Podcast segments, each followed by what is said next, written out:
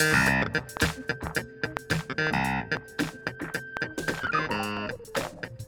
voiceovers. This is Nina, and you're listening to the Pronunciation Challenge. It appears that the Western world mostly sees Asians as cute rather than beautiful or sexy. But why do Asians often be considered cute? And what causes people to find something cute? Check out the video to learn about the answers.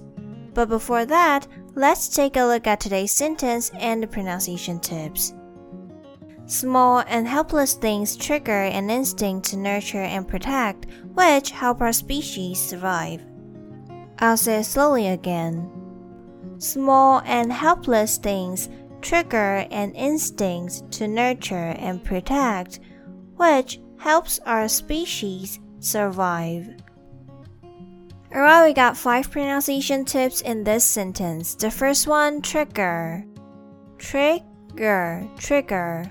T-R-I pronounced as tree, tree, and G pronounced as g, g. Trigger, trigger. And the next one, instinct to. Instinct to.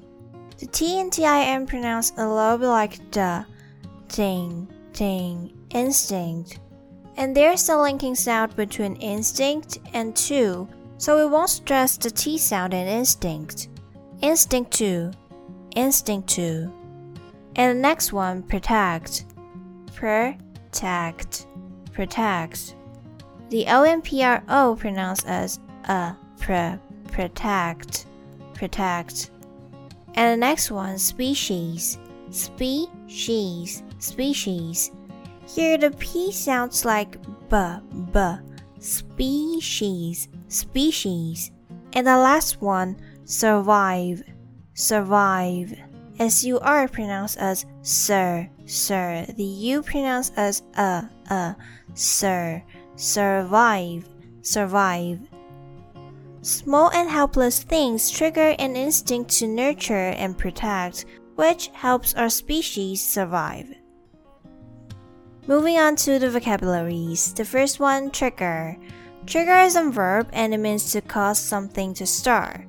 For example, the accident may have triggered bad memories for him. And the next one, instinct.